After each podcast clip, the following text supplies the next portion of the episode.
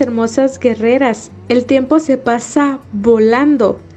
No hace mucho estábamos hablando sobre la primera parte del primer capítulo de este libro tan maravilloso de Te amo, pero soy feliz sin ti de Jaime Jaramillo y ya estamos de nuevo acá compartiendo la segunda parte. La verdad estoy súper emocionada. Muchísimas gracias por todas sus respuestas, por ese debate que logramos entablar y que seguramente va a ayudar a cada una de nosotras en alguno de los aspectos de nuestra vida. Así que sin nada más, comencemos la segunda parte.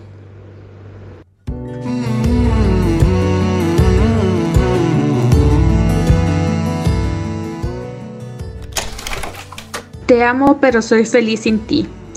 Jaime Jaramillo.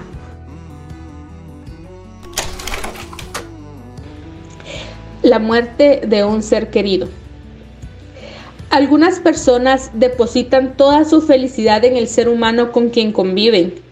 Puede ser su pareja, sus hijos, sus padres, su familia o sus amigos. Si esta persona muere, es tanto tu aturdimiento emocional que no concibes la vida sin ella.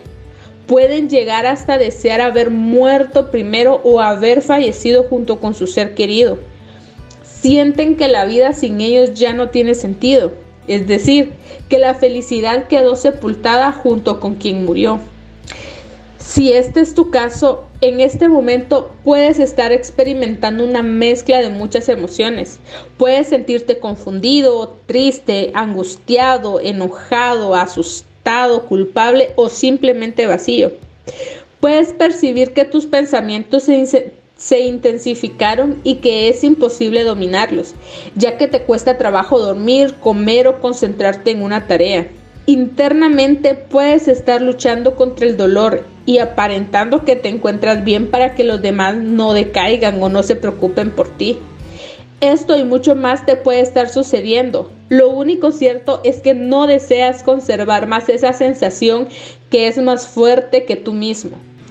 La intensidad de los sentimientos y las emociones dependen en gran parte de tu situación y del tipo de relación que sostenías con la persona que falleció. La circunstancia en la que esa persona murió puede estar influyendo en tus sentimientos. Por ejemplo, si esa persona venía padeciendo una enfermedad, quizás tuviste tiempo de procesar su muerte, aunque esto no implica que sea fácil de aceptarlo. Si ese ser querido sufrió mucho antes de morir, puede llegarse a sentir alivio. Si la persona murió de manera repentina, tu dolor y tus sentimientos pueden ser aún más intensos. Estos sentimientos y muchos más que tú puedes experimentar son normales. Las personas se preguntan si en algún momento podrán volver a vivir tranquilamente como lo hacían cuando tenían a esa persona, pues ya no pueden concebir la vida sin ella. Para muchos este proceso, conocido como el duelo, puede durar un tiempo y poco a poco recuperan la tranquilidad y la normalidad, pero existen personas que no se reponen nunca. Se sumergen en un sufrimiento intenso que puede llevarlos a estados lamentables. A estas personas les pregunto, ¿por qué a pesar de que el ser querido murió no aceptan esa pérdida y eligen sufrir intensamente y perturbarse por periodos prolongados? ¿De qué sirve sentir ese dolor y ese sufrimiento? ¿A quién pueden beneficiar con ello? ¿Al ser que se fue o a los que se quedaron aquí? Hoy debes tratar de entender que no hay nadie eterno en este mundo, que estamos aquí de paso, que tenemos que ir ligeros de equipaje y que de la misma forma en que llegamos a esta vida nos vamos. El problema radica en que la creencia que tiene nuestra sociedad acerca de la muerte es de no, es de no aceptación y sufrimiento. Es por eso que nos programan para que nos perturbemos, lloremos, guardemos luto y vivamos amargados por periodos muy prolongados de tiempo para supuestamente honrar la memoria del difunto y para inconscientemente llamar la atención e inspirar lástima en los demás. De no hacerlo así, seremos irrespetuosos y la sociedad nos juzgará de manera implacable y nos condenará. Existen dos opciones para asumir la pérdida de un ser querido. Uno, si te vuelves rebelde, terco, orgulloso y no aceptas la voluntad de Dios, tomando la decisión de vivir el resto de tu vida aferrado a esa persona que perdiste, entonces sufrirás. Podrás llegar a vivir un duelo el resto de tu vida, lamentándote y desgastándote emocionalmente, en una lucha interminable por no aceptar esa realidad. Y dos, si por el contrario, tomas conciencia y comprendes que quieras o no, tu ser que tanto querías ya no estará más contigo, aceptando con humildad y resignación que tú no tienes el poder para manejar ni manipular los acontecimientos externos que están por fuera de ti, no sufrirás. Entenderás que finalmente todo pasa y todo fluye. Las situaciones descritas anteriormente están llenas de interrogantes, Posiblemente estarás confundido y no puedas comprender que existe una solución para salir de la crisis. Ello se debe al aturdimiento en que te encuentras. Aunque no lo creas, a pesar de tu dolor, si abres tu mente a nuevas posibilidades, verás que lograrás superarlo. La decisión está en tus manos. Puedes quedarte en el hueco en el que te encuentras o puedes salir de él y ver el mundo desde otra perspectiva que traerá alegría, paz y felicidad a tu vida.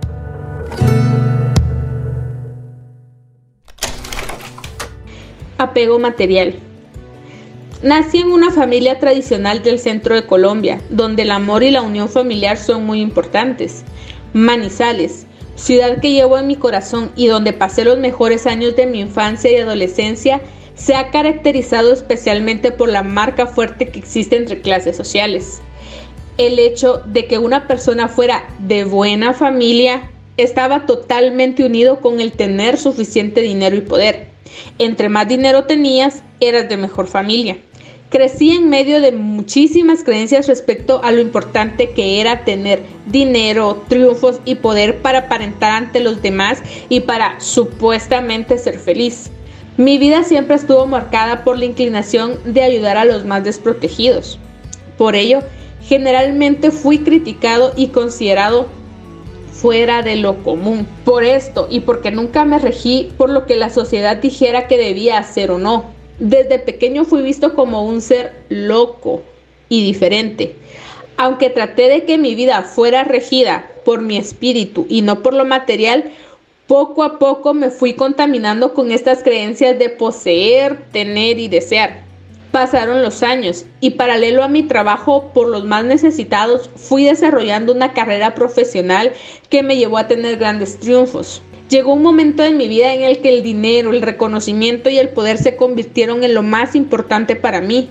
Fui galardonado con muchos premios alrededor del mundo, tanto por mi desempeño profesional como por mi aporte a la humanidad en el campo de la paz la niñez desamparada y los derechos humanos. A pesar de que en ese mundo era encantador, yo trataba de mantener un equilibrio, fortaleciendo mi espíritu diariamente, ya que nunca consideré que eso era lo que realmente me brindaba paz y tranquilidad. Años más tarde llegó lo inesperado. De un momento a otro mi vida se transformó totalmente y perdí absolutamente todas las cosas materiales que había logrado conseguir en ese momento parecía como que si al perder el dinero también fuera perdiendo a quienes consideré mis amigos. Por primera vez en mi vida me sentí atrapado y sin salida. Creí que el cielo y la tierra se derrumbaban. Sentí lo que era no tener dinero ni ninguna posibilidad aparente de salir de ahí.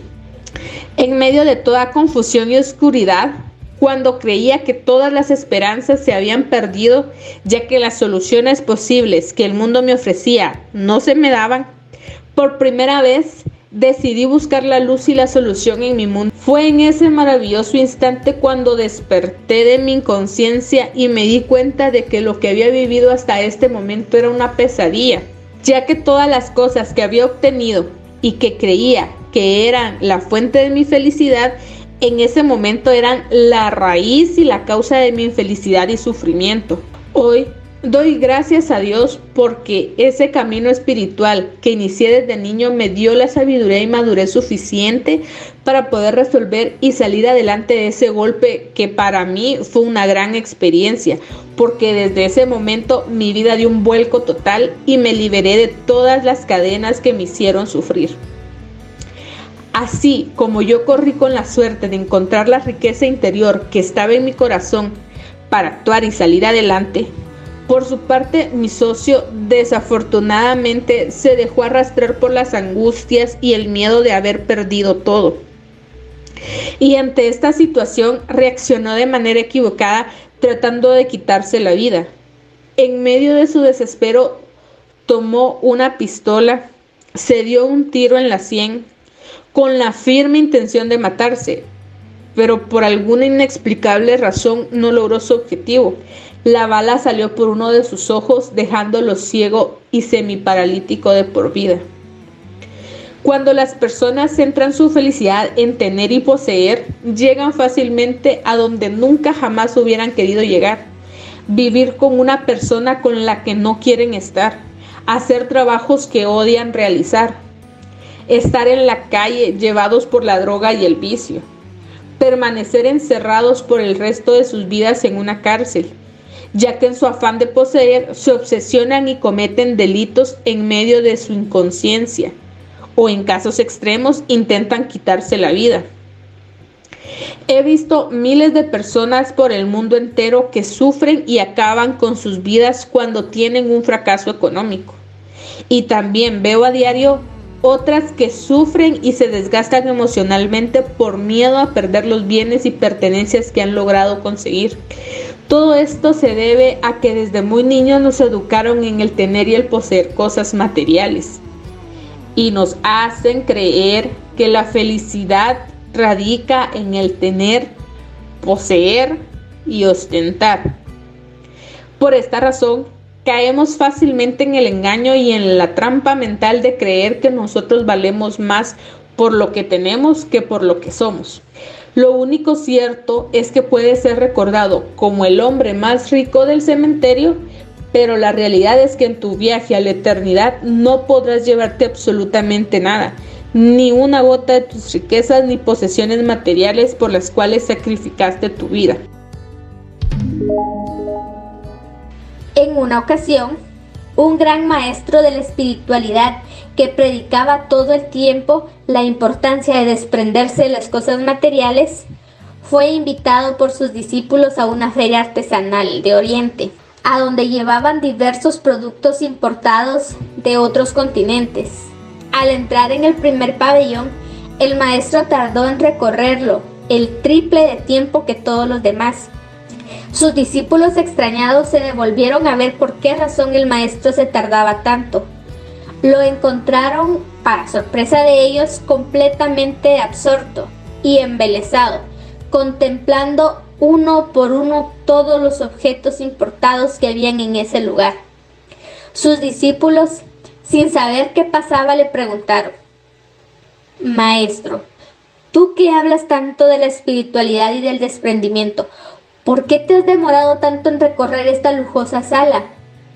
El maestro sonriendo los miró a los ojos y les dijo, Queridos discípulos, tienen toda la razón. Mi demora se debe a que estoy totalmente asombrado y perplejo de ver la cantidad de cosas materiales que yo no necesito para ser feliz.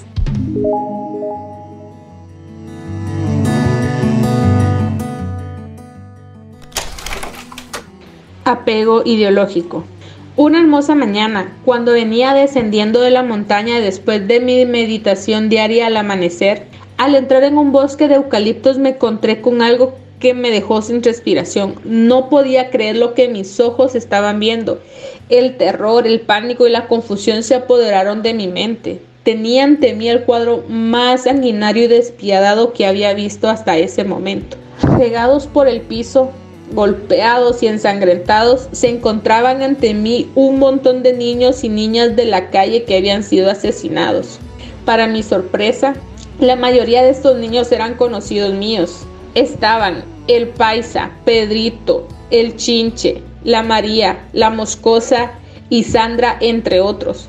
Cuando vi este cuadro desgarrador y sin entender lo que sucedía, entró en mí un sentimiento y una fuerza inmensa que me movió a investigar y mover cielo y tierra para descubrir qué había detrás de aquella masacre. Fue así como descubrí el secreto que muchos conocían. Existía una manera de pensar acerca de la problemática de los niños de la calle que habían ido cogiendo fuerza y que cada vez estaban arrastrando a más gente a su alrededor. La única forma de rehabilitar un niño de la calle es asesinándolo porque así no tendremos que reformar al criminal del mañana. Esta era la ideología que tenía un grupo de personas inescrupulosas llenas de resentimiento y sed de venganza, y por lo cual construyeron lo que en su momento se llamaba los escuadrones de la muerte. Su objetivo era limpiar las calles de niños y niñas que ellos consideraban desechables así como hechos tan aislados y únicos como estos que suceden por una forma de pensar y sentir, si analizamos un poco la historia de la humanidad, vemos que detrás de cada guerra y de cada acontecimiento bárbaro que ha sucedido, también siempre ha existido un apego ideológico, una creencia falsa o un fanatismo extremista generalmente por tratar de defender esas ideas en nombre de Dios o de la paz del mundo de un país, de una religión, de un partido político, de un equipo de fútbol o de una causa cualquiera arriesgan sus vidas y las de personas inocentes, sin importar las consecuencias nefastas a las que pueden llegar. De igual manera, dependiendo de donde hayas nacido y de lo que hayas vivido, puedes tener una serie de ideas a las cuales te has apegado. No las sueltas y crees que son tu única verdad. Puedes estar por esta razón sufriendo o haciendo sufrir a las personas a las que están a tu alrededor.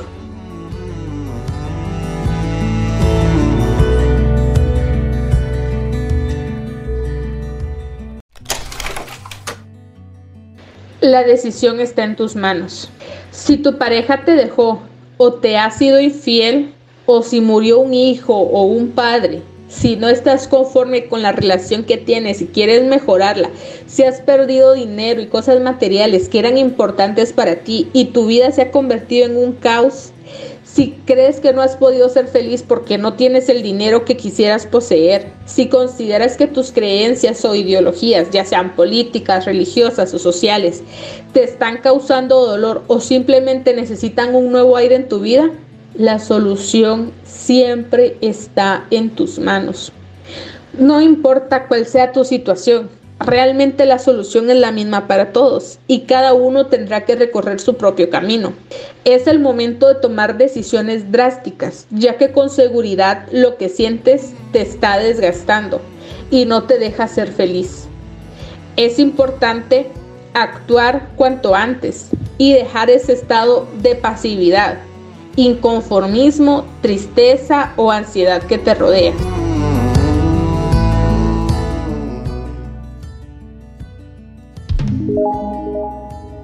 En la India había un maestro que poseía toda la sabiduría del mundo y que trabajó toda su vida para conseguirla. En ese mismo pueblo vivía un niño muy malicioso que quería engañar al sabio para conseguirlo, tomaba diferentes objetos entre sus manos, iba a donde el sabio y le preguntaba, Sabio, ¿qué tengo entre mis manos? Con mucha paciencia, el sabio le respondía siempre lo mismo, tienes una piedrita roja y blanca. El niño comenzó a desesperarse porque cada vez que visitaba al sabio, él le adivinaba las cosas que tenía entre las manos. Siempre le decía, tienes una canica, una piedra, una bolita blanca. En cierta ocasión, el niño quiso engañar al sabio de alguna manera. Pensó y pensó hasta que finalmente se decidió. Ya sé, buscaré un árbol donde haya un nido con pajaritos. Tomaré uno entre mis manos, iré donde el sabio y le preguntaré, ¿qué tengo entre mis manos? Él me dirá que tengo un pajarito. Entonces yo le preguntaré si está vivo o si está muerto. Si él me dice que está vivo, lo apretaré hasta matarlo. Luego abriré las manos y le diré que falló, porque el pajarito estaba muerto. Pero si me dice que está muerto, entonces abriré las manos para que el pajarito vuele y él verá que se equivocó. Con este plan maquiavélico, el niño se puso muy contento porque finalmente podía engañar al sabio. Buscó el árbol, encontró el nido y también el pajarito. Lo tomó entre sus manos, fue a ver al viejo sabio y le preguntó, ¿qué tengo entre mis manos? El sabio le respondió, tienes un pajarito.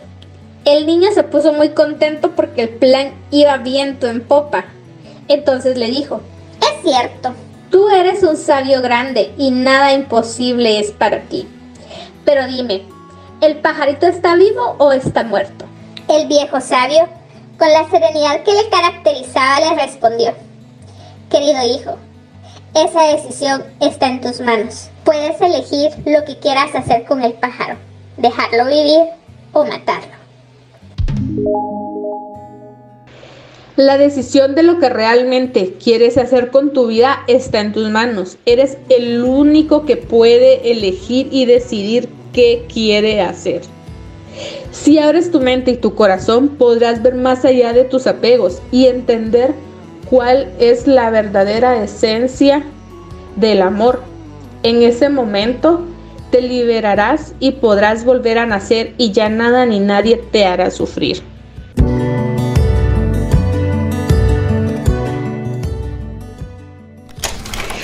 Bueno, mis hermosas guerreras, la segunda parte de este capítulo no se podía quedar atrás y me quedo reflexionando mayormente con la frase, la última frase que dice de que la decisión está en nuestras manos.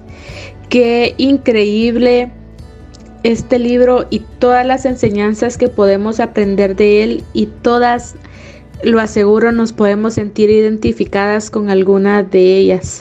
Así que nada más que invitarlas a que de nuevo se sumen a la dinámica de reunirnos, de comentar, de contarnos sus experiencias, sus historias, qué les pareció lo más interesante este libro, con cuál de estas enseñanzas se quedan, que sé que van a ser muchas, y cómo estas actividades transforman la vida de cada una de nosotras.